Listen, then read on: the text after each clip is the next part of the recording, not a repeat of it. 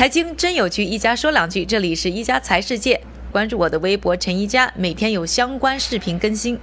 刚刚过去的星期呢，华尔街都在关注一件大事，就是呢纽交所的母公司洲际交易所为首的一批老牌金融机构联合发起的数字货币期货交易平台 b a c k 在经过了两次推迟、十三个月的各路盘问之后呢。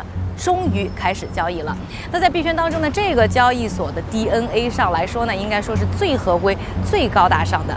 大家呢希望呢通过它的启动，能够带来呢更多的机构投资人进场，希望呢给机构投资人呢一个呢合规的场所，让他们呢进入数字货币市场。它呢有两大杀手锏，一个就是呢一天到期实物交付的一个比特币的期货合约，另外呢就是一个围绕冷钱包的托管方案相比于那些啊服务器不知道在哪儿的交易所来讲的话，应该听上去就是安全了很多。那这个项目呢启动之后呢，就备受呢各界的关注啊。那融资额呢将近两亿美元。那除了洲际交易所之外呢，像李嘉诚旗下的维港投资以及呢波士顿咨询等等的老牌机构呢，都向他砸过钱。而且呢，大家也非常希望呢，它的启动呢能够带来整个市场再度活跃。那实际情况又是怎么样的呢？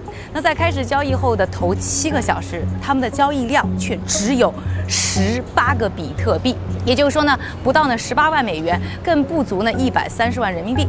相比之下呢，传统黄金在一个交易所伦敦交易所一天的交易量呢，就能呢接近三千亿美元，实在是尴尬的不能再尴尬了。而且就是之前的 CME 推出他们的比特币期货产品的时候，一个星期的交易量也有达到了四点六亿美元。那如此惨淡。那开头到底说明什么呢？我觉得呢可以总结四件事。第一个呢就是呢，相比于 CME 当年呢推出的比特币期货啊，现在选择还是相对更多了。第二个呢，可以说明可以看出的就是呢，现在呢，大家对于不管是不是合规的新产品呢，还是抱有更多的怀疑的。情绪，可能呢，很多人还在进行测试。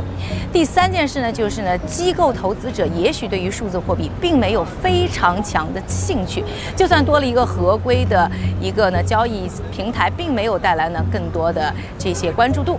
啊，现在更多的一些交易量呢，还是来自于散户或者说韭菜。第四件事啊，就是相比于这样一个数据，可能我们看到。很多交易所那些繁荣的交易数据，造假成分很高。由于呢，Backed 开头交易不利，我们看到比特币的价格已经跌破了一万美元的大关。不过不管怎么说啊，多了一个合规的交易场所，对于未来呢市场进一步的主流化，还是带来了更多的希望。感谢各位的收听，我们明天再见。